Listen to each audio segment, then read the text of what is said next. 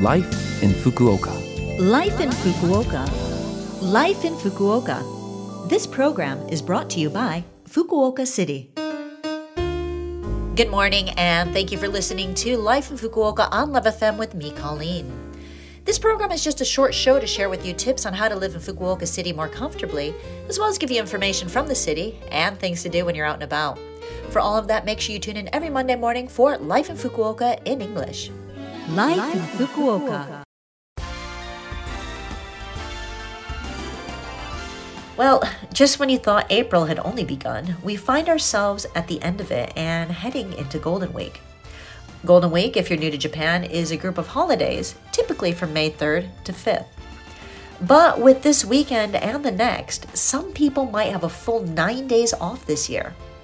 If you're looking for something to do over the next week, let me introduce a few ideas this week for places to go around Fukuoka. First, one of the easiest places to go is Ohori Park, right in the city. Get a picnic basket ready, or even pick up something from the delicious shops around like Takomiya, Mr. Donuts, the Garden Cafe in the park, or La Brioche Bakery, and spend a day walking around, enjoying the Japanese garden, or taking the rowboats and swan boats out for a spin on the pond.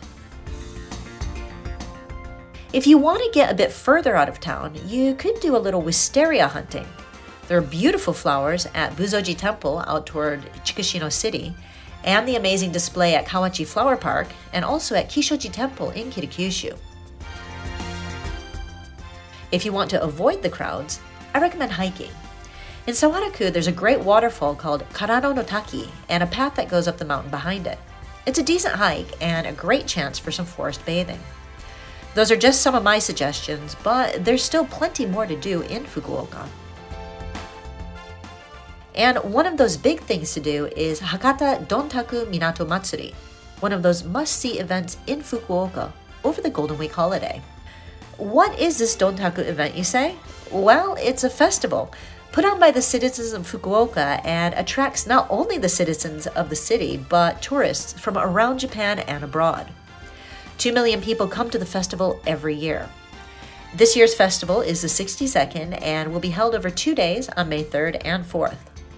The Dontakutai, a group of mainly local citizens, will parade through the streets and give stage performances, wearing gorgeous costumes and holding shamoji, a kind of rice paddle but for performance here. The Hanajidosha are brightly lit cars decorated with characters and other decorations, and they're also a specialty of the festival. As the festival comes to a close, you'll find the whole town in a festive mood, with audience members jumping in to join the dancing and clapping the shamoji. It's a fun event, and I've been quite a few times. It's impressive to see all the different dance shows and costumes.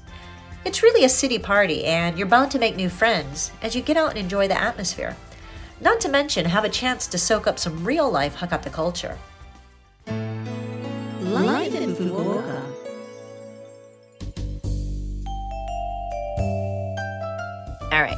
Thank you for listening to Life in Fukuoka today. I had a lot of information to share, and there is that phone number that you might like to hear again, which you can if you listen to this program's podcast, or you can check out the blog and the contents of this program to get that information. Just go to the Love FM website and look up this program's page.